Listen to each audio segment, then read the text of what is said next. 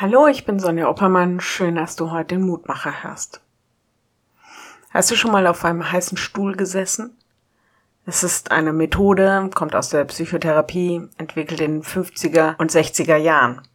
Sie hat ihren Einfluss in ganz vielen Bereichen verschiedener Gruppen und Erziehungsmethoden. Da sitzt einer auf dem sogenannten heißen Stuhl im Fokus und alle anderen stellen ihre Fragen oder sagen ihre Meinung, sagen etwas zu ihm oder zu ihr. Ich bin ehrlich, meins ist das nicht. Jede Prüfung, jede Situation, in der man das Gefühl hat, man steht im Fokus des Interesses, der Kritik, andere stellen Anfragen, argumentieren oder richten sogar, das sind alles für mich sehr, sehr unangenehme Situationen. Wieso sollte ich solche Situationen herbeisehen? Die Losung heute ist ein Wort aus Jesaja. Da heißt es, wir warten auf dich her, auch auf dem Wege deiner Gerichte. Jesaja 26, Vers 8. Wird es so sein, wenn der Tag des Gerichts kommt, dass wir uns quasi auf dem heißen Stuhl der Gerechtigkeit Gottes stellen müssen?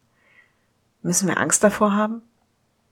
In der Bibel wird dieser Tag sehr hoffnungsvoll erwartet. Es ist der Tag, an dem sich zeigt, dass Gott, dass das Leben, dass die Gerechtigkeit triumphiert. Und seit Jesus heißt das besonders auch, dass die Liebe triumphiert.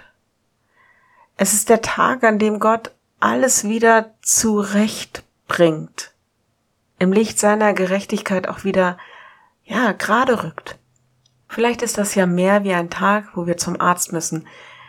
Wir wollen auch nicht dahin, weil es so großen Spaß macht, aber wir merken, es ist notwendig, damit etwas wieder heil wird, damit wir geholfen bekommen und ja, dass wieder Leben gut wird und möglich ist.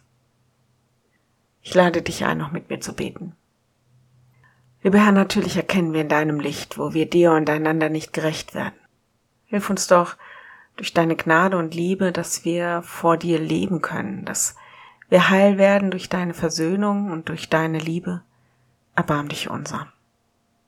Danke, dass du uns nicht als Verurteiler und Aburteiler anschaust, sondern dass du unser Leben heilen willst, dass wir in deiner Nähe Frieden, ja, dein Heil erleben werden.